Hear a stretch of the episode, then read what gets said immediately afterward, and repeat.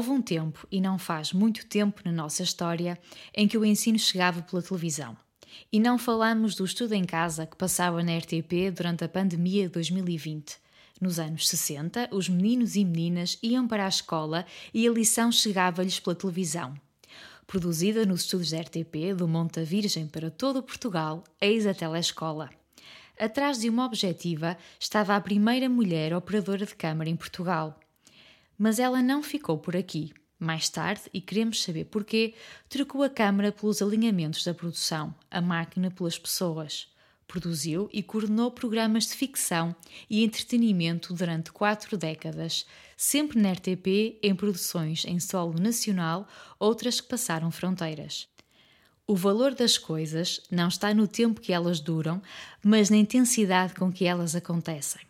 Por isso, existem momentos inesquecíveis, coisas inexplicáveis e pessoas incomparáveis. Quem escreveu foi o Fernando Pessoa. Quem o usou para descrever a nossa convidada foi o Pedro Bessa. O Pedro é nosso colega e uma verdadeira enciclopédia sobre a RTP. Ligamos com ele para conhecer mais sobre a nossa convidada. Tivemos o privilégio de trabalhar com ela durante oito anos, mas o Pedro leva-nos um avanço de 30. No final, reforçamos aquilo que já sabíamos e roubamos do Pedro adjetivos para a descrever como estupidamente eficiente, perspicaz, fantástica, uma insubstituível. Hoje, a Céu Tavares Pinto está reformada, há menos de um ano abraçou outro ciclo da vida e queremos saber em que medida dele faz parte da televisão. Vamos também matar saudades da nossa colega mais velha, mas do espírito mais jovem com quem já tivemos o prazer de trabalhar. Céu Tavares Pinto, 67 anos, ex-produtora e coordenadora de produção e conteúdos. Bem-vinda. Olá, bem-vinda. bem-vinda, Céu. Estou um bocadinho emocionada com esta apresentação. Olha, oh, é só para começar. Esquece, não conseguíamos compilar aqui no minuto e meio deste texto é, tanto que foi a tua vida e tanto que foi o teu percurso dentro uh, da RTP. Portanto, só por isto, fiquem connosco, vale a pena ouvir esta conversa com toda a certeza. Vou recuperar a primeira frase, ou das primeiras frases do texto da Beatriz, a primeira Câmara Woman portuguesa. Isto é mesmo verdade? É, embora na época hum, aquilo passava despercebido, não, não havia o meio de comunicação que há agora, provavelmente não havia Instagram, não havia Facebook. Portanto, não havia hipótese de colocarmos fotos e as, as fotos que havia circulavam entre colegas na altura. E de facto foi. Eu sempre gostei de máquinas e aquela máquina fascinava-me. E como gosto de fazer fotografia também, portanto aquilo aliava as duas coisas. Quando na telescola se formou o primeiro estúdio, e nós desligamos eh, os nossos professores da, da RTP na altura, que está, trabalhavam na RTP, a RTP no Porto queria crescer e a, RTP, e, e a telescola ocupava o tempo uh, de, de antena que, que, que, era necessário para evoluir em termos de programas da própria RTP Porto. E então uh, chegou-se à conclusão que era possível fazer um mini estúdio num andar. Era o quarto andar de um prédio, três câmaras uh, pesadas, Fernzian 30-300 de, de, de zoom, uh, que eu com 1,56m. e quanto é que pesava? Tens, na, altura, tens... na, altura, pesava 40 e poucos quilos. Era muito magra, uh, mas tinha muita vontade. Porque estas câmaras, que a, Céu, a câmara que a Céu está a descrever, é muito pesada. É, em termos de, de, Mas depois tinha uma mobilidade uh, de foco um, e, e de, de enquadramento justificada e, portanto, própria para qualquer mulher. Daí eu poder fazer isso, não é? Uh, era, tinha dois punhos e aquilo era de, deslizava com uma facilidade, portanto, os, as zooms que eu fazia eram zooms óticos, não eram zooms propriamente com o tripé, porque o tripé era pesado, de facto e só podia movê-lo quando estava fora de ar. Quando estava no ar, aquilo ia ser o fim da macacada, porque vocês devem acreditar, não é? Estão a ver uma câmara num soalho que não era propriamente um estúdio como nós temos atualmente na RTP. Mas aquilo era fascinante. Uh, e depois tive um professor, na altura, quem nos deu, uh, tivemos uma época de, de, de academia, vá lá, para aprender como é que se funcionava e conhecer o que era a televisão e perceber o, os equipamentos, tudo como você, a gente faz quando vai fazer uma formação. E eu, o, o, o, o professor que me deu aulas de, de, de câmara era um, era um homem fantástico da RTP, era o Maximiliano Almeida, e eu adorava aquele homem porque ele fazia da câmara o que ele queria. Ele era um, era, é, é, era, um, era câmara de cinema e câmara de televisão. E, portanto, ele puxava por mim, percebeu que eu tinha jeito para a coisa e então estava... O que é que eu fazia? Eu passava horas fora do, do, da época de gravação com objetos à minha frente e a, e a focar e a desfocar, a focar, a desfocar para, na altura em que eu fosse para o ar, aquilo ficasse Incrível. just in time. Que, que idade é que tu tinhas nessa altura, quando começaste? Ora, eu tinha pai, que 20 anos. Eu entrei para a telescola com 17, tive que fazer um pedido de. Na altura era o pedido de maioridade, porque na função pública não podias trabalhar com menos de 18 anos. E depois hum, eu tive mais, pai, 3 anos e foi quando, é, em 76, portanto foi exatamente 3 anos, uh, foi quando em 76 se, uh, a RTP cortou o, o, o, cordão umbilical, vamos a falar assim, uhum. com, uh, com este tipo de programas. E pronto, e tive lá mais, pai, até 80. Ora, bom, Agora, como tudo na vida, e vocês que são produtoras sabem exatamente como é que as coisas funcionam, a gente quer sempre mudar, não é? Quando a uhum. rotina começa a ser todos os dias a fazer a mesma coisa, eu já focava, desfocava, focava, e eu... A máquina, já dominavas a máquina. Eu já dominava mas, a máquina. Mas não te adiantes já na conversa, deixa-me só perguntar-te, qual foi a reação dos teus colegas, todos eles homens, e acredito que quase toda a equipa, se não toda a equipa seriam, seriam masculina. Sim. Sim, havia uma, uma única colega que era a mistura, hum. que era a Cecília, uh, era eu e ela as únicas mulheres. Mulheres. Sim. Qual era a reação dos teus pais, dos teus colegas, a ti? Uma Olha, eu acho que eles... magrinha, pequenina, a focar, a desfocar, obstinada com aquela máquina. Olha, eu, eu, tive uma sorte, não sei se é sorte ou então eles eh, realmente eram já muito à frente e, portanto, senti-me sempre muito apoiada por eles, muito apoiada. E, e fazíamos ali, eh, sempre atentos um ao outro, normalmente no Instituto estávamos sempre atentos quem é que ia entrar no ar para estar irte e firme, que nem uma barra de ferro, como eu costumo dizer. Um, mas foi sempre apoiada por eles, sempre. Na altura já tinhas noção da importância do vosso trabalho para o país, porque vocês acabaram por ajudar a alfabetizar a, a grande parte da população durante muitos anos. Olha, eu quando entrei para a telescola fui para o Serviço Técnico de Notas. O que é que isto quer dizer?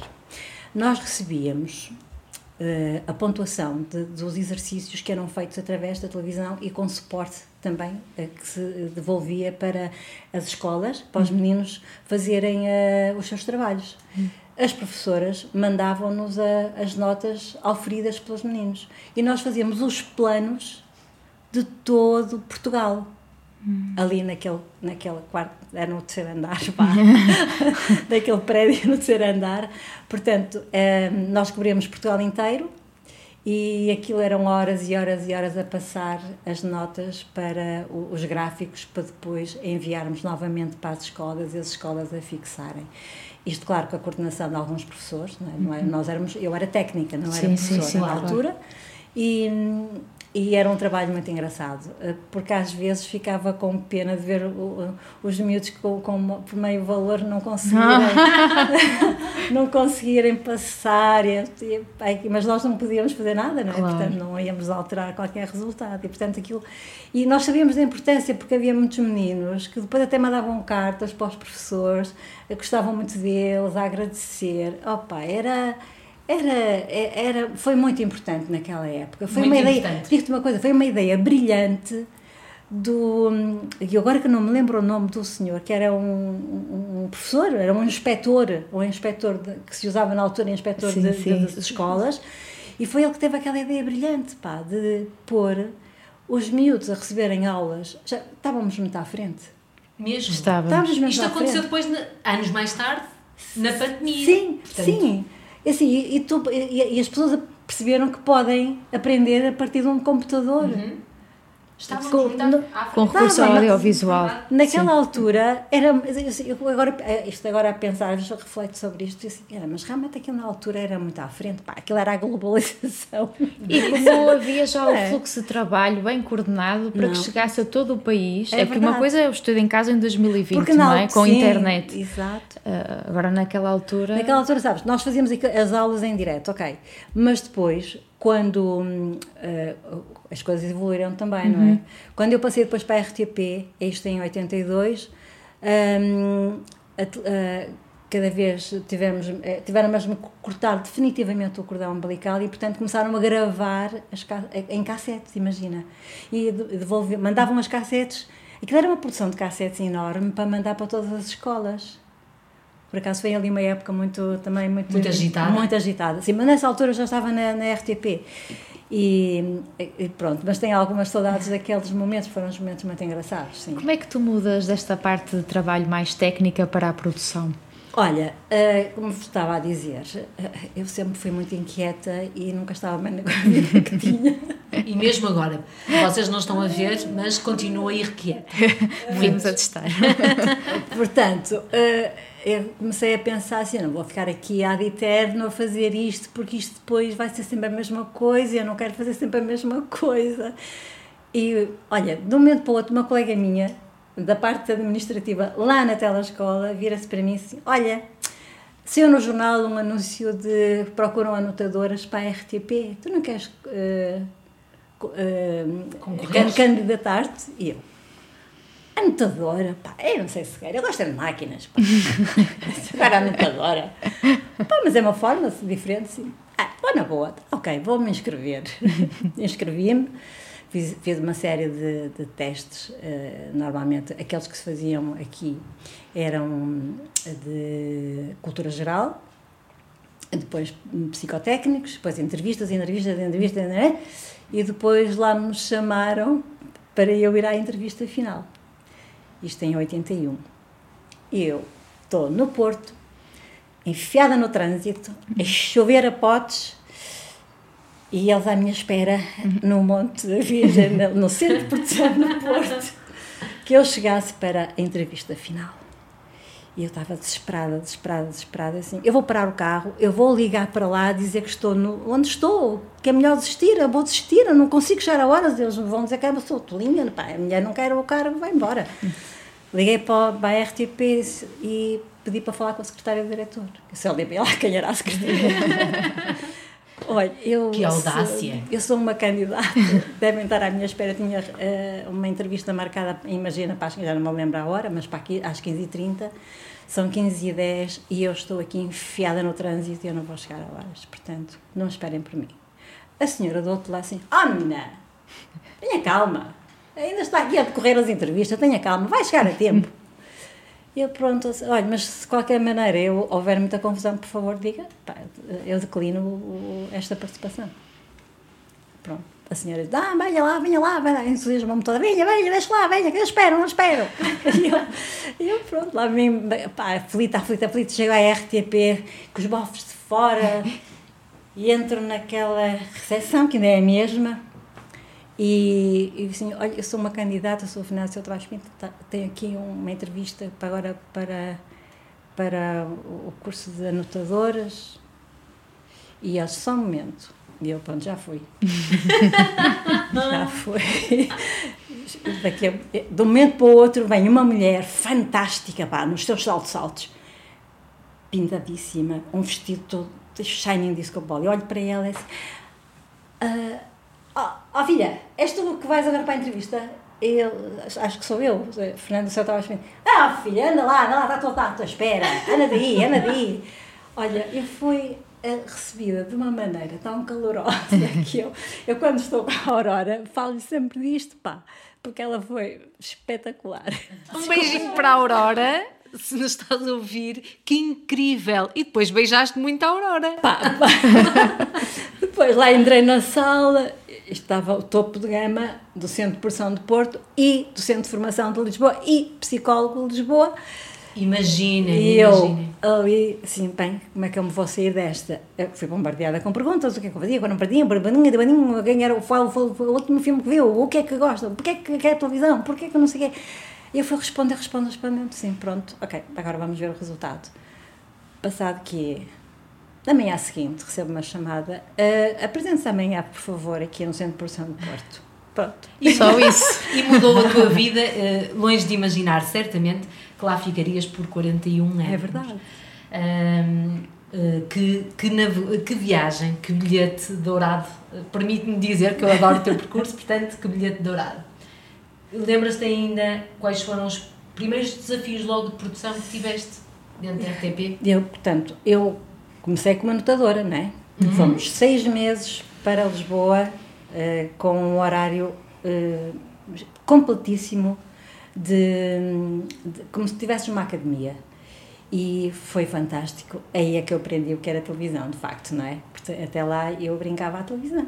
Pronto, uhum. Era muita piadinha, né? Estava ali com a câmera e tal.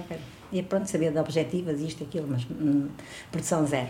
Hum, e entretanto, uh, nesses seis meses foi espetacular, malta. É isso, é, isso, é isso que eu acho que a RTP perdeu uma coisa que é um centro de formação que toda a gente devia ter. Uh, e vocês, que são a geração mais recente, que não teve essa oportunidade, precisam lenço. e estamos aonde? É uma coisa centro, que a RTP perdeu hoje? Centro, sim, perdeu. Uh, e eu creio que o meu curso foi dos últimos cursos que houve na RTP. Depois, mais tarde, surgiu a academia, mas a academia não era com o propósito de tu entras para, para a RTP, uhum. não é? A academia era dar a possibilidade a quem é, era externo a aprender a televisão, pronto, era um bocadinho, e que poderiam depois, eventualmente, ficar uhum. com aqueles que se destacaram em termos de produção, ou realização, ou whatever, pronto. Um, e durante aqueles seis meses eh, nós viajamos num mundo fantástico com os professores maravilhosos que tivemos. Era um gestor de programa também na altura uh, da RTP, muitos do teatro, uh, muitos da música, do, do, do áudio. Uh, tivemos professores fantásticos mesmo. E eu, quando, no final, depois no final, quando viemos, ficámos com algumas saudades, porque uhum, foi claro. muito intenso. quando viemos depois aqui para, já para o centro do Porto, era uma equipa essencialmente para o Porto. Um, na altura, eu tivemos mais seis meses a ver se ficávamos ou não. Portanto, aquilo era um bocadinho. Um processo demorado. Era um processo demorado. Uhum. E, e o que eu vim fazer? Vim fazer um programa com um realizador que também saiu do mesmo curso, um programa à noite que era sobre música e aquilo, eh, nós o que é que fazíamos? Durante a semana íamos fazer, eh, estudar uma banda. Íamos fazer uma banda, uhum. estudar o, a história da banda, o que é que é, o, o, os elementos, onde é que estava inserida, e depois ao sábado tínhamos um direto. Ao sábado à tarde tínhamos direto com aquelas bandas. E andámos assim no verão todo, aquilo, nós, eu entrei em maio e portanto foi logo a arrasar. E eu comecei a achar assim. Hum, isto não será bem a minha onda. A anotação. Isto, a anotação. Não é bem a minha onda. Porque depois tem sempre aqui o realizador, epá, e agora quando é que entra? E agora que eu não sei o quê? E, tá, tá. eu, ei, não. Isto, isto, comigo isto não funciona assim. Hum, portanto, tive, pai, dois anos como anotadora. Cheguei ao fim da anotação, cheguei ao fim de dois anos, falei com o diretor, que era o Elise Oliveira, na altura, e disse-lhe, olha, eu gostava de mudar. Gostavas de mudar? Pá, tu nunca sabes o que é que és. Sim, eu gostava de mudar, gostava de, olha, gostava de fazer assistência à realização. E ele, assistência à realização, mas tu fizeste o curso de anotação e agora queres ser assistente de realização. Pá, mas eu também fiz o curso, no fundo fizemos o curso todos. Se quiseres também faço a realização, não farei tão bem como a realização, mas farei. e ele ficou a pensar na hipótese. Entretanto, isto há, coisas, há coincidências incríveis. Entretanto, um colega nosso, no curso, em Lisboa, apaixonou-se por uma colega. Uhum. Ele do Porto, ela de Lisboa. Uhum. E ele era assistente de realização. Ah, ok. E ele, não sei porque, alguém deve ter dito que eu queria ser assistente de realização. E ele veio ter comigo e disse: Ó oh, céu, tu queres ser assistente de realização? Quero, estou farda da anotação, não quero aturar o realizador. e ele, opá, então, para mim era ótimo, porque eu quero ir para Lisboa. Eu estou apaixonada pela Anabela, eu quero ir para Lisboa. Sim, mas eu não sou cubano, portanto, vai lá falar com o. Olha, vai falar com o Elísio e diz-lhe, por favor, se ele. Se e tu preenchias o lugar dele. Ele, eu, assim, tu fazemos aqui um, uma, uma troca. E ela foi falar com ele, o Elísio chamou-me e disse assim: Olha, é preciso vir alguém uh, para, tu, para, para, pedir para tu mudares. Não, foi uma coincidência. Ele é que veio ter comigo a pedir para eu. Que eu sabia que eu queria ser assistente, ele disse: Não podemos trocar. E eu disse: Claro, troco, troco, na boa. Pronto, e depois foi oito anos assistente de realização. Oito anos ainda. Oito anos. Cheguei ao fim dos oito anos, eh, eu comecei a pensar: epá, isto também já é sempre a mesma coisa. Não, depois fazemos estes programas sempre iguais, papai que tem. Uh, eu queria fazer outra coisa. Na altura já não era o Elísio, já era o Djalme Neves, o diretor. Vou ter com o Djalme Neves e digo-lhe: oh, não há nada que eu possa fazer assim em termos de produção que não seja assistência à realização. yeah. Olha, queres ficar com uma coisa que se chama comunidades? E o que é isso? É, olha, gravas ao fim de semana, o, um, faz um, um, uma súmula de todas as, as, as notícias uhum. que saem, assim, importantes para a imigração, empacotamos aquilo, temos um pivô e tu tratas do resto burocrático, mandas para, para as comunidades. E eu, é, não sei se vou gostar, mas está bem, pronto, okay, eu faço isso, eu faço isso. Eu não quero alterar outra vez no estúdio, pá, eu faço isso. E então, lá fui eu fazer das comunidades. E então o que é que nós fizemos? Era uma espécie de RTP Internacional, não é? Uhum. Okay. Aquilo, nós fazíamos as, as histórias todas que havia, o que saía no, no TV Regiões, na altura, e compilávamos aquilo tudo, depois tínhamos uma, uma, um pivô que falava em alemão, outro falava em inglês, outro falava em... e despachávamos aquilo empacotávamos as coisinhas e Alex faz tarde, lá vão para as comunidades. E essa é a tua primeira experiência enquanto produtora? produtora sim. Porque tinhas Aquilo era mesmo como produtora. Exato, era sobre ti toda eu ia, a responsabilidade. Sim, era toda a responsabilidade. Eu ia para a regia, eh, metia pivôs, metia as peças, eh, tratava das cassetes, tratava desde, desde o início até ao fim e depois mandava aquilo para a vidinha deles e acabou. Entretanto, neste vai que não vai, aparece uma coisa chamada seriado. Deixa-me uh, deixa pegar neste gancho do seriado para fazer algumas contas. Oito anos assistente de realização e ali mais ou menos dois aninhos, mais coisa menos, menos coisa anotação. Estamos no, na década de 90 é e a RTP... Ah, mas no entretanto havia o, havia o AS 10, que eu também fazia uma perninha no AS 10, como produtora? Como, produtora, como assistente, na altura era assistente de, de produção, não era produtora como Sim. produtora, atenção, era aquilo que a gente sabe como é que é na RTP. Não, okay. Começamos como assistente, mas fazemos como produtora. Título, assistente, produtora. produtora exatamente. E depois hum, andamos assim, andei assim uns anitos uh, entre as comunidades e uhum. o, o AS10 e os programas Foi os primórdios noite. da Praça da Alegria, Sim. digamos E chega assim, uma né? pessoa à RTP que eu acho que te marcou muito, ou marcou muito o teu percurso, que foi o Paulo Grisoli. Sim. Olha, eu nessa altura do que o Paulo Grisoli, eu estava a fazer calmamente o às 10. Uhum. E uh, fazia, uh, acumulava com as comunidades, mas na altura já estava, com o, já estava mais com as 10.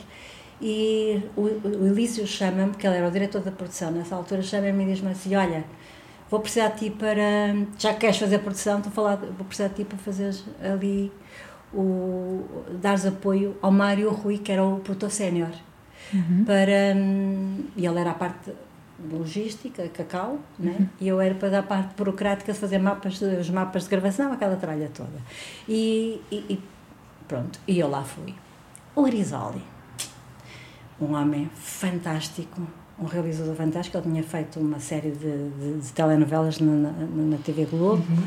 e pá, com um nível de exigência.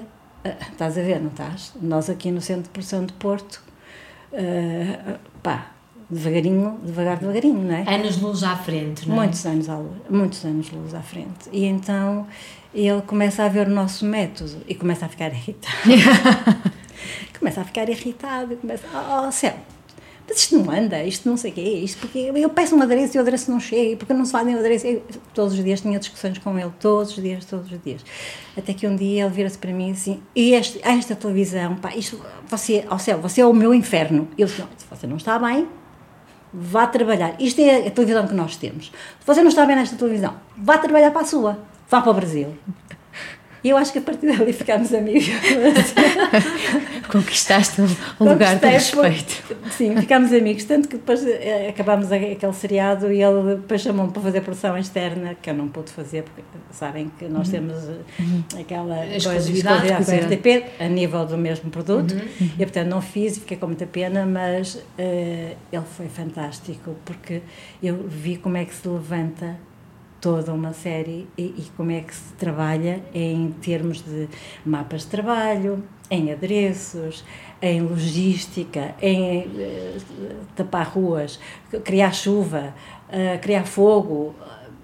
Foi, foi outra olha, escola.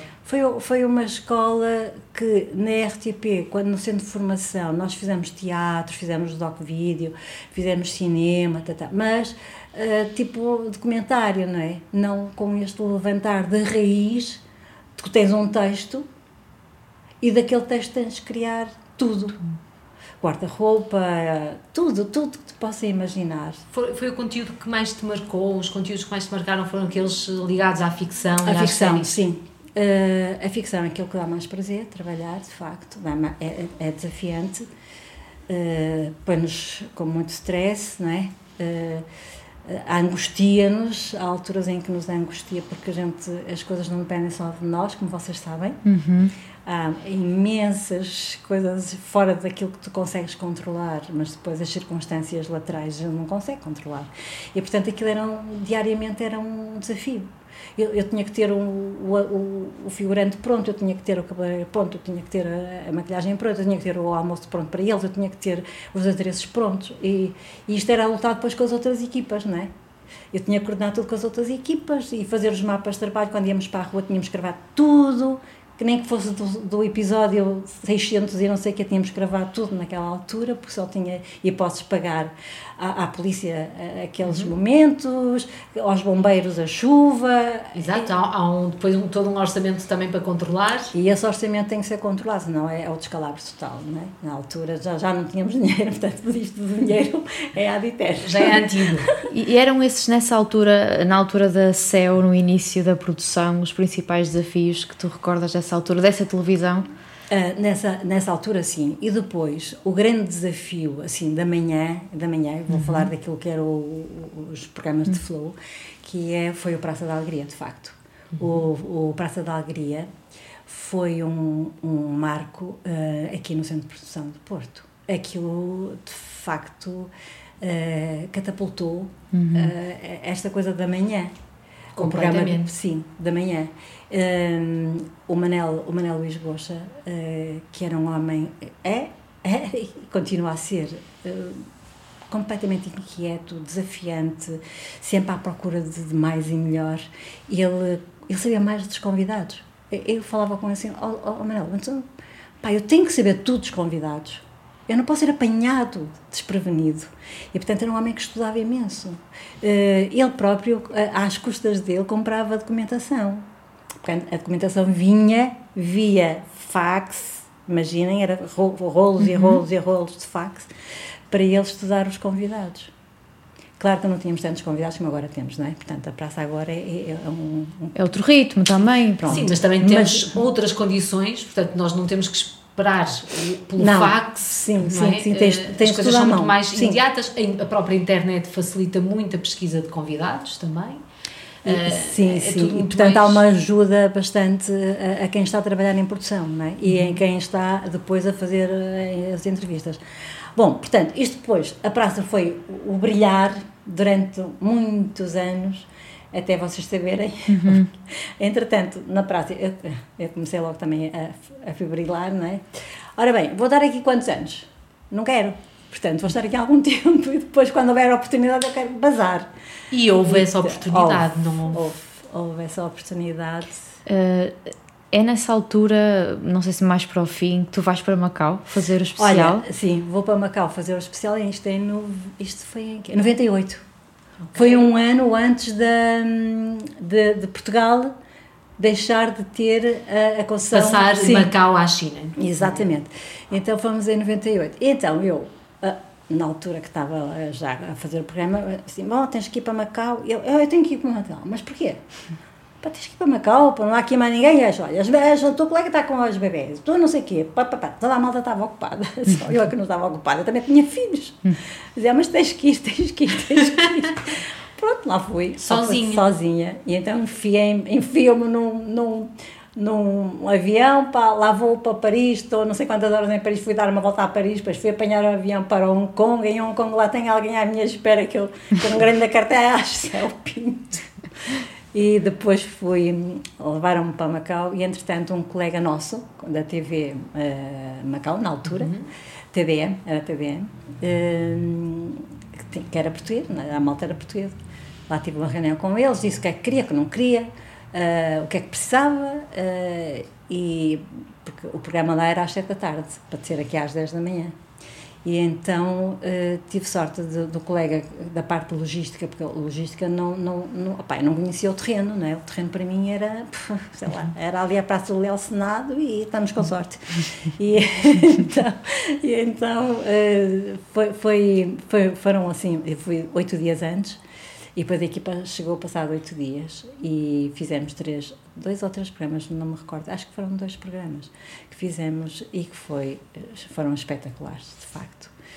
E gostei muito de trabalhar com uma equipa uh, macaense, que é, opa, mas a equipa macaense que não falava português nem ah, inglês. Pois era isso que eu ia perguntar. Ah, nem não? inglês. Ah. E então eh, eu, estava, eu fiquei no, no carro com o instrutor porque o, o instrutor não sabia inglês nem português, portanto, falava macaense, opa, falava chinês, acho eu, não sei, eu não, eu não entendia, ele não me entendia, portanto, era por gesto. Então, quando aparecia a Sónia, ele, eu, Sónia, é este, é este, é este, era para dizer o nome, e, e, e, o, e o Manel, é a Manel, a Manel, e ele ficava agradecer-me sempre, muito simpática. E, e, para quem conhece uma experiência de regi com a Céu Tavares Pinto, fica-se a questionar como é que. Era, aquilo era a confusão total, vou-vos dizer, era a confusão total. Era falar inglês em português e alguém traduzia-me em chinês. Portanto, era, era mesmo a loucura naquela regi a loucura. Foi um ponto alto dentro da, da Praça sim, da Alegria? Foi, e... um ponto, foi um ponto alto, sim. A Praça da Alegria saiu para um. Opa, do, para Antípodas, não é? Que vai daqui para, para Macau. E, e, foi muito, foi, foi muito, muito. Mas do que teve de louco, teve a proporção igual a insatisfatória, sim, não é? Sim, foi muito. E trabalhar com aquela gente, porque eles eram, eram, muito, eram muito bons, eram todos muito bons, mas antes tiveram que estar a partir o porco e a fazer as rezas. e nós, a gente vai entrar no ar o que é que eles estão a fazer? então, agora só quando partirem o porco é que podem ver. Mas temos que, pá, desculpa, as horas, as horas. Está controlada, está eu controlada. estava completamente desesperada porque eles têm um timing que não é o nosso timing. Nós, nós, nós que somos latinos, tem que ser tudo, ah, está a andar, andar. Né? Não, eles é riem-se muito, a gente não sabe o que é que eles estão a pensar, mas riem-se muito e agradecem muito também. Pronto, e no final fizemos uma festa. tu já estavas, nessa altura, estavas a dizer que estavas já a borbulhar a tua saída da Praça da Alegria e querias uma coisa nova. Certo. E essa coisa parece que te caiu assim nos braços e no colo, uh, chamado, talvez, se calhar mais do que a Praça, Portugal no Coração. Foi, é verdade. Foi um, um olha eu lembro perfeitamente isto do, antes do, do, do, Portugal no Coração. Nós começamos, uh, foi em dezembro, em dezembro, isto em dois, 2000 e, Dois. 2002, dezembro de 2002, o diretor, o, o diretor na altura era o, o arquiteto, o arquiteto Castro Ribeiro. Uhum. E, e ele vira-se para mim e diz-me assim: Olha, estava-me aqui a pensar a gente fazer, a prolongar a praça para a tarde. Prolongar a praça para a tarde. Já levam com a manhã, agora vão levar com a tarde. Na altura é muito repito, por exemplo, é fulana, né? Sempre assim do quanto assim. Não, mas vamos fazer aqui uma experiência. Eu longe de pensar o que é que aquilo poderia ser. Ok, então vamos fazer uma experiência. Sim, senhor. Vamos fazer então, já que estamos na época do Natal, a, a tarde vai ser relacionada com coisas Natal. que se podem fazer no Natal. Pá, aquilo foi um sucesso em termos de audiência. Porquê? Porque não havia nada, ninguém a fazer diretos à tarde na, em televisão nenhuma, não é? E então, no ano seguinte, isto é em janeiro, portanto, viemos todos para cá fazer férias de, de Natal. Uhum. O Castro Ferreira chama-me assim: Ó Céu, você vai coordenar agora um programa que nós vamos fazer e que se chama Portugal no Coração. Eu adorei o nome. Portugal no Coração. É mesmo? Quem não gosta? É, é a nossa cara, claro. Portugal. Então vamos, nós vamos. E eu, mas que Vamos fazer igual à praça? Não queremos fazer igual à praça? Não, não é igual à praça. Vamos fazer, vamos vocacionar-nos mais para a diáspora. E aquilo, opa, a diáspora dizia-me sempre qualquer coisa. Para quem começou no comunidade. Exato. Portanto, aquilo foi sempre assim querido, não é? Eu, eu, eu, quando nós somos jovens, às vezes temos um pensamento um bocadinho desgastado relativamente à imigração, mas eu aqueles programas realmente eh, fizeram-me ver as coisas de outra maneira. E tenho muito respeito por quem vai por esse mundo fora. Bom, não interessa. Depois, então, este desafio, quem são os apresentadores? Os apresentadores. Há várias sugestões, reuniões, sugestões, tudo ali em polvorosa, até que chegamos ao acordo, pela direção de programas, que será a MES, que foi minha convidada sobre o Natal, e com aquele salero todo, né? Uhum. Sim. Uh, catrapiscaram-na logo, assim, esta miúda é capaz, né? Uh, a Marta, que estava a fazer, a Marta estava a fazer qualquer coisa na, na, na com a, a NTV. NTV. Sim, NTV, sim, sim, NTV. Ela estava a fazer Marta Leite Castro. Exatamente. E depois o José Carlos Malato o José Carlos Malato. Como é que a gente testou o José Carlos Malato? Foi tão engraçado. Ele estava antes na rádio. Ele estava na rádio. Liguei para ele assim, oh, oh, eu tratava por você, né? Oh, oh, José Carlos Malato, olha, mas tenho aqui uma proposta para lhe fazer. Não quer fazer uma reportagem para nós, isto à tarde, naquelas experiências todas? E ele, para a televisão. É, eu até era capaz de gostar e tal, mãe, mas já estou a, estás a ver o malato. Pai, eu não sei como é que vou sair e tal, e não sei assim, ah, vai sair bem, vai sair bem. E pronto, ele fez umas reportagens e aquilo correu muito bem, e porque ele é um comunicador nato, é não é? É um homem brilhante para mim. E então Uh, lá experimentamos. Tivemos e estava ali. definido este trio. estava, sim. E depois, e depois ainda, ainda acrescentamos a Maria, Maria João, João uhum.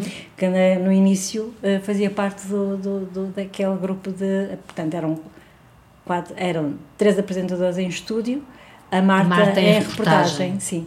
E portanto foi, foi um programa de sucesso. Vamos só voltar atrás aqui um bocadinho para quem não, não é da área perceber. O que é que distingue um produtor de um coordenador? Olha, é, eu, é, é, assim, eles quase que se fundem, estás a ver? Porque tu estiveres a trabalhar sozinho, tu és produtor e coordenador de ti próprio, certo?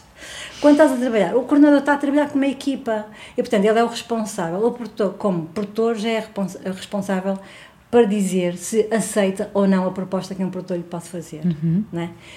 Nós estamos a trabalhar em equipa e tu sugeres-me um assunto e eu posso dizer, olha, este assunto não, não cabe aqui, ou este assunto é brilhante, mas olha, tens que melhorar. Uhum. Melhorar em termos de quê? De apresentação, de embrulho, como nós chamamos. Né? Tu vais embrulhar aquilo, pode ser uma porcaria, mas se for bem embrulhadinho, uhum. o pessoal vai gostar. Nós estamos a, a, desvendar um bocadinho como é que estas coisas funcionam. É, a magia da televisão é essa. Uh, portanto, uh, e o coordenador o que é que faz? No fundo, seleciona e coordena a equipa. Olha, tu vais fazer isto, tu vais fazer aquilo, tu vais fazer aquilo. E estar atenta também a cada, a, a cada. Porque cada pessoa tem uma especificidade de, que se destaca.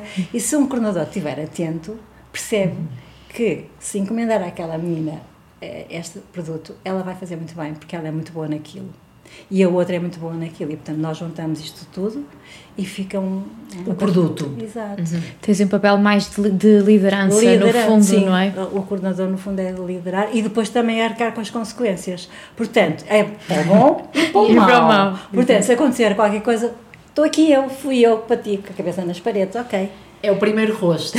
Foi isso que foste fazer para o Portugal uh, no coração. Certo nesses primeiros dias, experimentação, de verem estes rostos, eh, eu lembro-me muito e, e digo-te isto, que é, a Més Romana para mim era a namoradinha de Portugal a determinada sim, altura. Sim, sim, um, Malato, quer dizer, um fenómeno, não é? Depois de, de popularidade.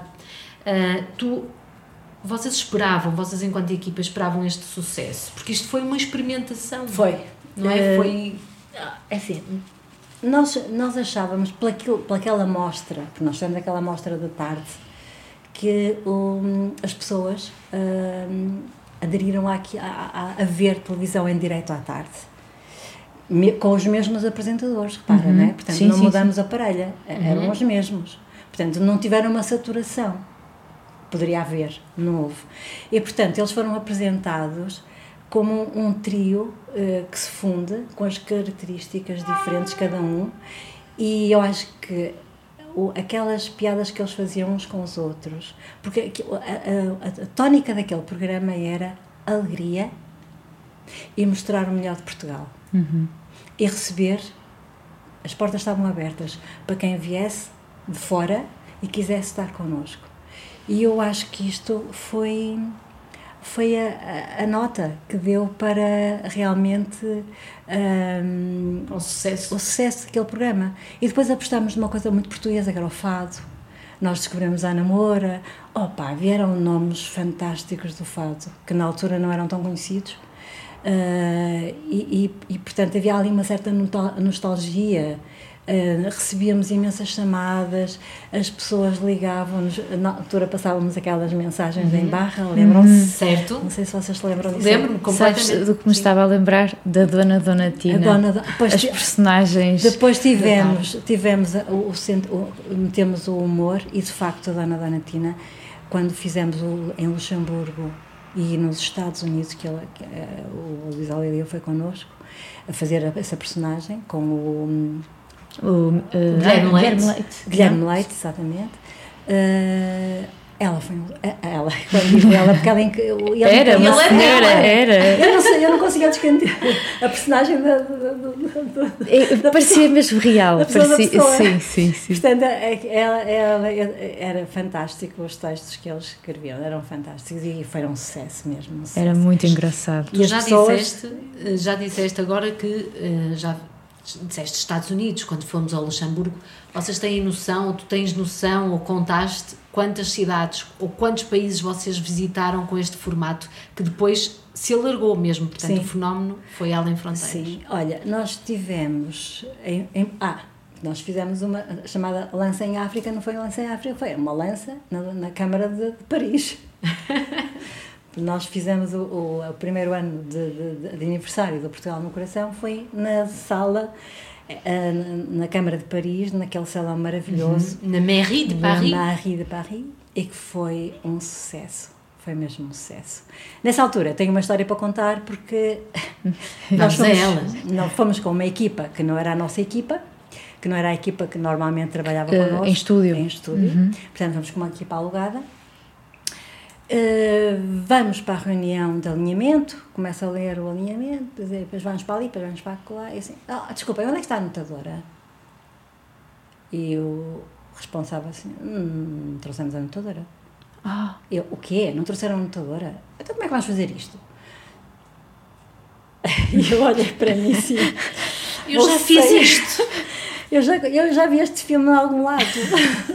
Vou ter que sacar do cronómetro e ser eu a anotadora e a coordenadora. Isto foi mais ou menos em 82, 83. Ora bem, estamos em 2000 e... Estávamos em 2004. 2004 foi em Estados Unidos. Estamos bem, 2004, 2005, já não... Opa, perdi um bocado a noção do tempo aí foram, foram momentos muito. Uhum. Bom, aquilo foi. Vou-vos contar este, esta peripécia. Nessa altura, quem estava connosco era o, o Pedro Bessa, que vocês Sim. referiram, o Pedro Bessa para mim é, é mais sabe de técnica e logística. Um beijinho também para ele e obrigada. Ah, é verdade. Obrigada. Ele é fantástico, é, é, é um profissional de, de, mão cheia e não só. E, e na altura eu viram para o Pedro assim: Ó oh Pedro, opa, o, que, o que é que vai acontecer? Pedro? Ele, ele para mim: tem calma, tu vais conseguir tem calma. Eu, depois de barafustar com toda a gente, porque na altura fiquei enervadíssima, barafustei com o diretor, barafustei com, com a Luísa Calado, barafustei com toda a gente, porque não pode ser, como é que a gente vem para um exterior desta, desta importância, não vem uma anotadora. Bem, fizemos a reunião, fui para o carro, tínhamos uma pré, um pré-7 antes do telejornal, imagina, das 7 às 8, portanto entrar à saída e ter que sair ao segundo... e eu com que não tinha cronómetro, peguei no meu, na, na, altura tinha uma porcaria de uma, de uma, uma coisa que nem sequer era um telefone e, e estava ali a cronometrar e, e conseguimos fazer aquela primeira parte. Quando cai. Quando, quando são oito. Quando são. É, é, ligo para a Cidalina, que na altura era a quem estava na supervisão, a Cidalina eu estou sem anotador. Ó oh, filha, não te preocupes, eu vou-te dar, eu vou -te dar o countdown. E ela começa a mandar o countdown. E nós terminamos o programa para entrar a informação. Ai, eu, olha, pá, eu saio do carro, choro, choro, choro de nervos, dou dois chutes na roda do carro e depois fico o pé todo no oito. Opá, de nervos que eu estava. Fui ter com o Pedro, eu, e assim, ó Pedro, eu estou tão nervosa, eu nunca tive tão nervosa. Eu acho que me ia dar uma coisa.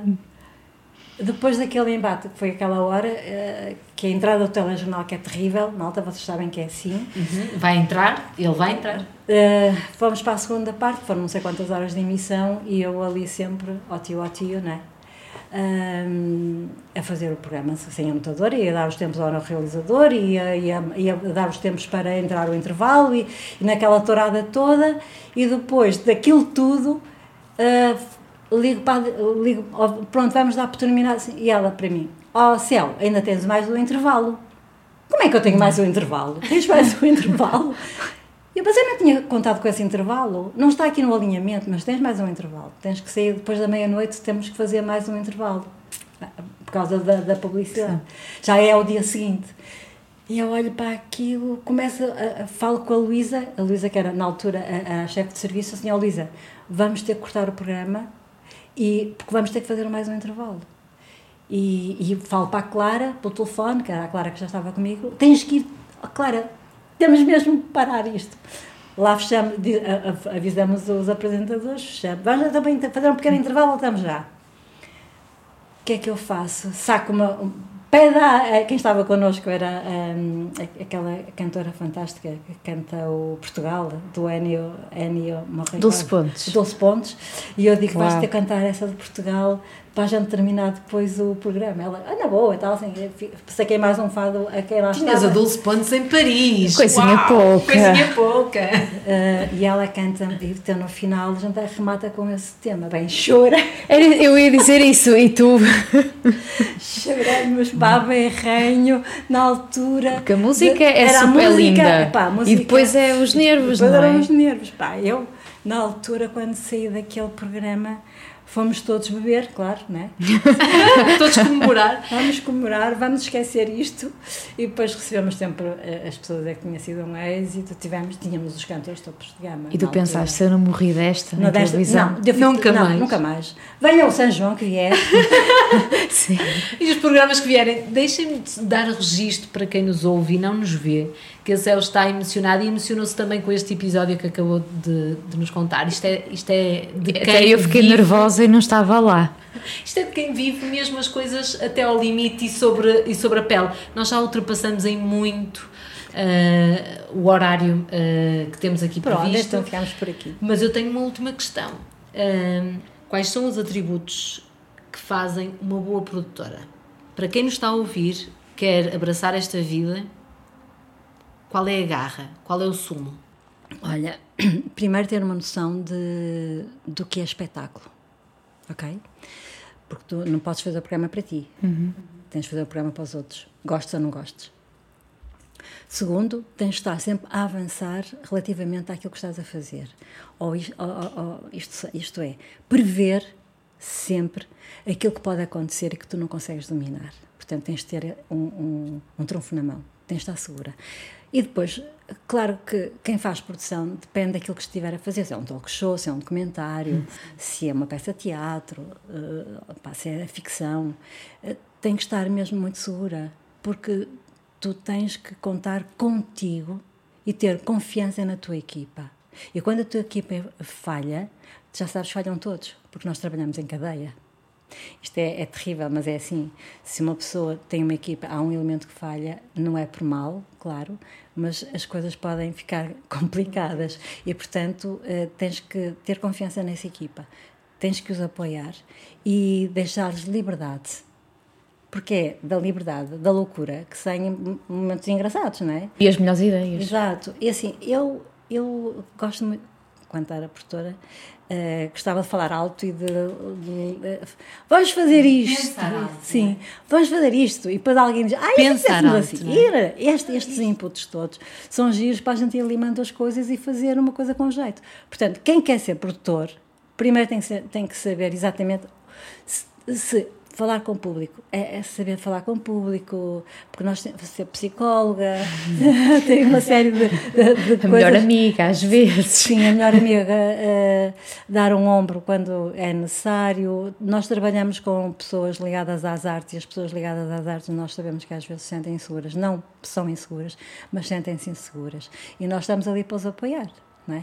E, portanto, a produtora é um misto de muitas coisas. Uhum. E, sobretudo, tem noção de espetáculo, porque nós queremos fazer é espetáculo, queremos dar alegria, queremos criar afetos, que é isso que a gente quer fazer nos programas, não é? Eu tenho muita curiosidade em fazer esta pergunta. Eu até acho que tens de fazer duas, mas faz. Mas pronto. Um, tu trabalhaste, como já disseste, com o Manuel Luís Goxa, com o Malato, a Mercha, também a Catarina Furtado, a Sónia Araújo, o Jorge Gabriel. Como é que se gera os egos dos apresentadores? Ou dos artistas, até, com que depois também lidastes, não é? Também faz parte do nosso. Uh, primeiro, eu acho que nós todos temos uma, uma intuição para perceber como é que as pessoas eh, são.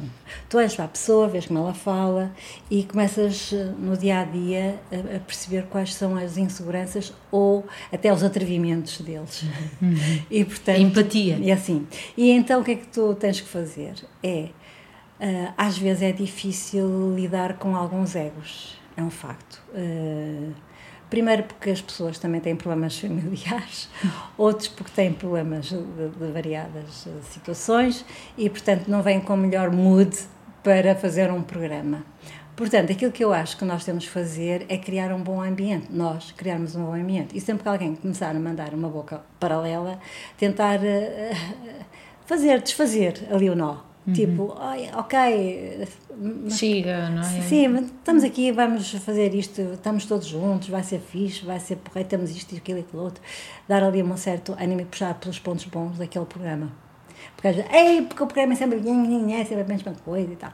Nós temos que pegar nos pontos bons que saiba que sabemos, tanto que o, o, apresentador até gosta daqueles temas, pronto. E isso já é um, um facilitador de, de, de, alguma, de alguns egos que às vezes são. Hum, mas eh, há, há apresentadores que nós conhecemos que estão sistematicamente a fervilhar. E é bom, Isso é e é, bom. bom. e é bom. Sempre é bom, claro que é bom, porque mas não pode ser às vezes como eles querem. Sim. Porque não é porque eles querem, é porque tem que ser assim. Porque há... E aí vem o jogo de cintura da produção. Isso, é? e, e Todo é, o jogo de sim, cintura. e aí a produção tem que jogar um bocadinho, dar uma no cravo horta na ferradura, porque nós temos um livro de estilos, quer queiras, quer não. O Praça da Alegria tem um livro de estilo. E, e, as pessoas não pensam nisso, mas tem. Tu, tu olhas para o Praça da Alegria, o Praça da Alegria é uma revista. Eu sempre disse isto a, a toda a gente: isto é uma revista. Tem moda, culinária, atualidade, tem beleza e tem estas, estas rubricas todas que estão, não estão delineadas com separadores, algumas até estão, uhum. mas elas estão todas intrínsecas. Tu diariamente estás a dar ao público um, um magazine uma revista. É bem visto, é bem visto. E é, é, e é, bem visto e é verdade para quem, para quem assistir à tu, Praça Não, se tu, se tu analisares, os, tu, tu, tu, estás tão imbuída nos conteúdos não consegues separá-los, mas tu, eles estão lá todos. É, é completamente. Tu pegas, no, no, tu pegas numa revista, numa, ah, pá, nem sei quais as revistas agora que estão a dar, pá, sinceramente não sei, mas pegas e vês ali o, o, o genérico da, daquela revista. E tu vês os temas todos que lá estão. E tu tocas esses temas todos diariamente. Di diariamente, diariamente. Portanto, isto é um consome, consome muito, consome muito. É, eu, eu digo que nós trabalhamos para o efêmero, é verdade. Aquilo é, aconteceu, morreu. E continuou, porque amanhã há mais três horas. Uh, enquanto tu descrevias o, o que é que uma produtora tem que tem que ter quais os atributos e fazer e tu falaste em ouvir a equipa e, e nessa corrente que é a equipa nesses elos todos interligados. E um, ontem, quando a Beatriz e eu falávamos sobre ti, a Beatriz disse uma coisa sobre ti que eu concordei a 100% e não posso deixar a entrevista sem me referir e agradecer. Uh, para quem trabalhou contigo, uh, e não trabalhei tanto quanto desejaria, mas trabalhamos, eu e a Beatriz, uh, tu sempre nos ouviste, mas ouviste com, com o ouvido aberto. Portanto, não foi só ouvir e está. E estou a coordenar ah, e eu é que sei. Não. E, eu, e quando eu digo nos ouviste, ouviste esta geração mais nova um, e deste-lhe valor e crédito. Portanto, agradecer isso, porque também essa jovialidade do ser e da profissão é muito, muito importante para quem faz produção e para quem está no daytime, por exemplo, Sim. porque tem que ter essa jovialidade, porque as pessoas de 60, 70 anos ou de 50 de hoje não serão as da amanhã, são as que estão nos 30 e 40 é, as novos, são as novos, não é? Exatamente. Os novos Portanto, 40. Temos que ter essa sim, jovialidade sim, sempre. Sim. E eu acho que sim, eu acho que as pessoas de alguma idade não querem ver só coisas para idosos. Querem ver coisas novas, saberem que estão a atualizar, uhum. sentirem-se atualizados. E isso faz parte de vocês que são mais jovens, que, que conseguem gerir uh, novos, novos equipamentos, no, novas técnicas, né? vocês estão sempre à procura. Eu às vezes ficava banzada, vocês mostravam-me coisas assim, pá, posso eu passei por ali, não vi isto. e isso era, é fantástico. Eu posso falar do, do programa da, da Catarina e do, do Fábio. Uhum. O Tendo às Costas. O Tendo às Costas. um beijinho para ambos. Estamos fartas de mandar beijinhos uh, o, o, A Catarina e o, o Fábio foram dois miúdos, opa, não é com, para mim são são, são como vocês são, os meus amores, como eu costumo dizer. E eles foram, pá, foi difícil, e eles tinham aquele projeto e conseguiram. E eu dei-lhes crédito assim, pá, vocês façam como vocês acharem que é, porque vocês, vocês foram o dono do programa. O conceito é vosso. Eu estou aqui só para minimizar, às vezes, algumas coisas. Mas, é, é, é assim, eu não estou na vossa cabeça. E vocês apresentam coisas que eu acho que faz sentido. Se faz sentido, vamos embora. Siga para a frente. Pois, porque é que eu vou dizer, não, não vamos fazer porque isto não sei. Ah, pá, não, vamos para a frente, não temos que ser arrojados. E também assim se aprende, não é? Mesmo claro. que há, há, haja alguma coisa... que eu também não aprendo com claro, eles. Claro que aprendi claro com eles. Sim. Eles mostraram-me coisas que eu nem conhecia lá. das Instagrams. E quando às, às, vezes até achamos que já foi tudo inventado ou que não sabemos como dar a volta a um programa que se faz todos os dias, Exato. há sempre uma ideia nova. E, e, aquilo que eu dizia ontem à, à Delfina é que realmente eu, eu, lembro perfeitamente que foi num programa, não sei se foi um de São Pedro, um dos Santos quaisquer, que realmente senti. Então, Beatriz, o que é que queres fazer? E eu fiquei, é? Eu? Ai, eu se calhar fazia assim, ou fazia assado. E acho que isso é bom para construir a nossa confiança, porque acho que, sem dúvida, Exato. quando tu trabalhas em produção, tens que começar por ter confiança. Às vezes no início não tens e tens que fingir que tens. Sim, uh, mas, mas, é, mas é uh, construir essa confiança e sentir que, que a tua voz, a tua opinião é válida. Uh, e se não for, também está tudo bem, mas é, é, temos que começar por algum lado, temos que construir a nossa carreira e a nossa voz no nosso trabalho em alguma altura. Uh, e isso passa muito também pelos nossos colegas mais velhos darem-nos espaço para isso claro e por nós também soubermos ouvir e, e, e, e entender e, e, aprender com as histórias que também nos vão contando. Uh, apesar, naturalmente, da televisão de há 20 anos ser diferente de hoje e certamente daqui não. a 20 anos não vai ter nada é a ver. Muito diferente, muito ah, diferente. Nós até queríamos perguntar, porque há pouco tu falavas dos desafios de quando tu começaste. Eh, quando tu sais da RTP, quais é que foram os desafios que tu, os últimos desafios que tu enfrentaste na produção de televisão? Agora, agora quando eu saí da, da, da RTP, agora na altura que me reformei, é? uhum. né? vocês sabem que eu estava com o teatro. Sim, sim, sim, sim. Uh, e sem dar por ela, eu fiz 20 e tal peças de teatro, desde 2015 até agora. 2015 fizemos uma experiência. Eu, eu tenho que dar os parabéns à Teresa Paixão, porque ela de facto foi buscar uma coisa que a gente fazia. O Centro de Produção de Porto fazia teatro em direto. Uhum, certo. Que eu era miúda e eu via na televisão aquilo a preto e branco, não é? Passava-me lá pela cabeça que eu um dia estava naquele uhum. estúdio também. A produzir. É, exatamente. E, e, esta coisa, este projeto do teatro, que eu tive muita pena não ter ninguém a trabalhar comigo, tipo, basicamente estive sempre sozinha, gostava de passar para vocês uh, alguns aspectos. Não é difícil, mas aquela. Mas vamos te ligar. Quando o teatro regressar e alguém ficar, vamos telefonar para a seu Porque eu acho que era importante vocês saberem algumas, algumas coisas relativamente aos direitos e como é que se constrói uh, os guarda-roupa, a, a, caracterização, às vezes há caracterizações especiais e nós precisamos perceber como é que as coisas funcionam. Um, é, é a parte burocrática que é aquela mais complicada. Não é complicada, porque a RTP tem rotinas uhum. muito, já muito solidificadas. E, portanto, aquelas rotinas, se não forem feitas eh, da barraca, e, portanto, essas rotinas têm que, de facto, fazer. Pronto, é assim, cada estação terá as suas. As suas claro. Nós temos estas e temos que as cumprir, não é? E eu tive pena, eh, mas este, o teatro realmente foi foi o, uma das, uma de, um dos projetos que eu gostei muito de fazer ao longo de, e, e, e o Aqui Portugal, claro. Eu, eu avancei com o Aqui Portugal, na altura tinha, era coordenadora da, da produção, que tive três meses lá, comecei a mandar. Não tem muito bem. Um cargo que não te deixou saudades? Não, não me deixou. Só me deixou saudades por uma coisa. Foi ter alguns conhecimentos da parte burocrática que eu não sabia. De gestão. De gestão. E depois foi uma agradável surpresa. E, e andava ah, bom, não vou falar desse problema. Avança. Avança.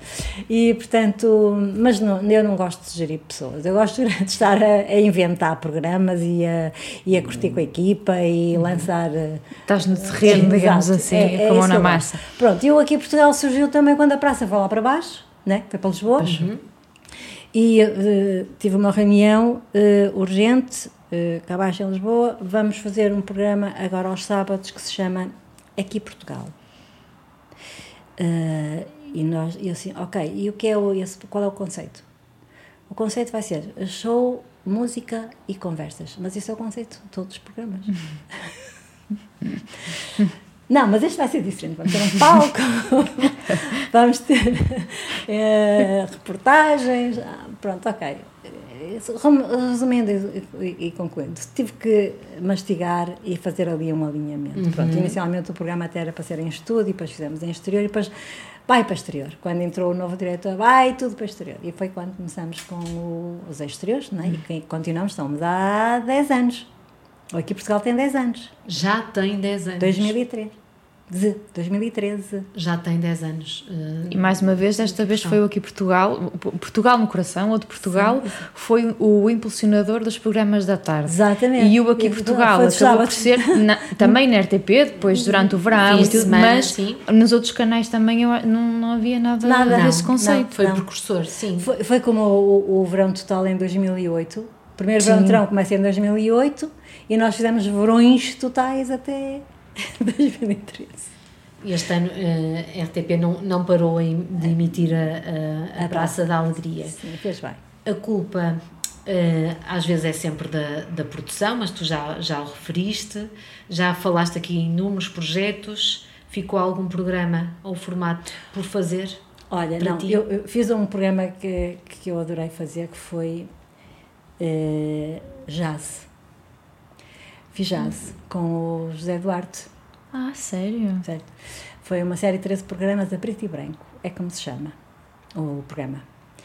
Revejam, provavelmente está na RTP Play. Talvez na RTP Play, sim. Trouxemos uns, uns melhores músicos de jazz dos Estados Unidos, da, da Europa também. E fizeste no Porto? Fizemos no Porto, à noite. Era ah. o Castro Ribeiro também, na altura, o diretor. E ele era muito à frente, sim. Que, para já era um apaixonado, é um apaixonado de jazz, não é? E, uhum. portanto, juntou as duas coisas uhum. e fizemos... Olha, o estúdio era o estúdio do Aqui Portugal, do Portugal no Coração, lá da praça, o, à o noite. À noite. Pá, foi uma época fantástica, porque o José Eduardo é um homem que sabia tanto de jazz. Tanto... Lembras-te do José Eduardo que fazia aquela rubrica na rádio, que era a Menina Dança? Aos 5 minutos. Os 5 minutos de jazz. Exato. Portanto, trabalhei com ele também, que tenho muitas saudades, porque ele, ele, ele ensinou-me a ver o jazz de outra maneira, não é? Quando, pronto, então esta... Assim como o Malato me ensinou a ver, a ver, ouvir, a ver, ouvir o fado. Porque o fado e tal, e a Malato, quando começa a falar da Amália, porque ela é uma apaixonada de fado, não é? E eu assim, afinal, a gente tem que ter, ver isto com melhores olhos. Esta pergunta então não, não faz sentido. Acho que não ficou nada por, por fazer, acho que não ficou nada por, por ser produzido e por tocar. Vamos agora a uma ronda, a ronda final, que é a ronda de perguntas rápidas. Ok. E esta é a pergunta Mil Ciclos. Qual é o teu guilty pleasure televisivo? Olha, é ver os filmes da Netflix são uma grande treta, mas fico ali vidrada, pronto, e depois no final começo a fazer kamikaze. Produções B, quase. exato, exato. Mas são boas para esvaziar a cabeça, exato, não é? Exato. Para passar o tempo. Uh, agora vamos à pergunta mira técnica. Qual o conteúdo televisivo que mais te marcou? Como telespectadora ou mesmo como produtora? Uh, eu, como produtora, já vos falei que foi aquele do, do Grisoli, foi o início das séries de, de, do Aeroclube Paraíso na altura. Uh, foi esse assim que me fez ver o que era a produção. Esse foi a volta. E de facto foi esse que me marcou mais. E esta é a pergunta Cher.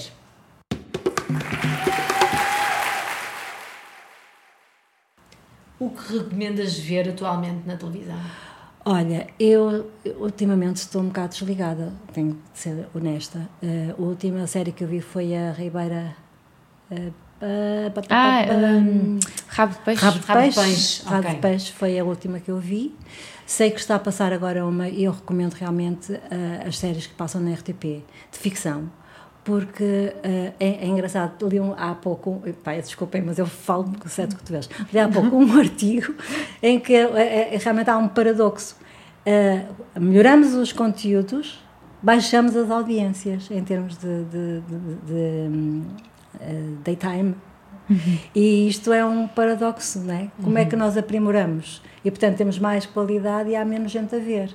E portanto, isto tem, creio eu, isto, creio eu, acho que isto é, está na cara, tem a ver com todos os streamings que andam para aí, na né? Netflix, HBO, é, Tens muita oferta de conteúdos. Muito. Tens o YouTube, por exemplo. E, portanto, eu recomendo, eu recomendo realmente estas séries. De, de, é uma aposta da RTP que, de facto, são muito boas. E podem ser vistas em qualquer horário. Sim, e, porque, sim, faz e gratuitamente. RTP, vais a, sim, e vais a RTP, sim, e vês isso. Portanto, é isso que eu atualmente uh, recomendo e tenho visto alguma coisa, assim. E eu acho que esta resposta vai encontrar a próxima pergunta, que é a pergunta zapping.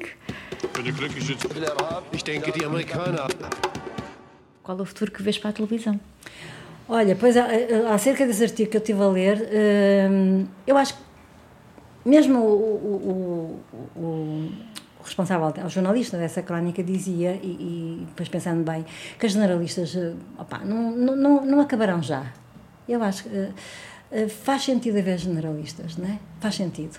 Uh, faz sentido porque há um leque de, de, de conteúdos eh, que tu podes de hora a hora estares a ver uma coisa diferente. Ao passo que tu vais para, cine, para o filme, vais para as séries, tu tens aquele conteúdo que no fundo é, é o mesmo.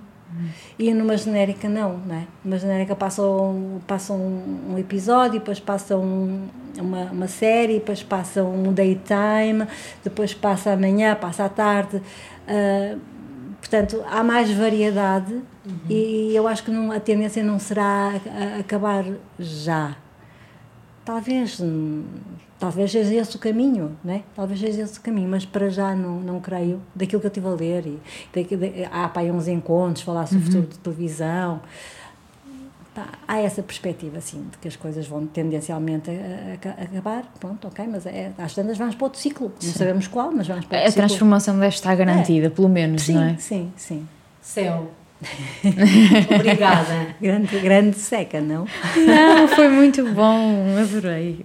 Para estas duas ouvintes foi espetacular. Pois obrigada foi. por estar obrigada eu. Engana-me que eu gosto. Foi giro, foi giro, muito giro, obrigada. Obrigada. O Engana-me que eu gosto é uma ideia original de Beatriz Alves. A apresentação, o guião e a produção são da Delfina Rocha e da Beatriz Alves. O som e a edição, Ricardo Coutinho.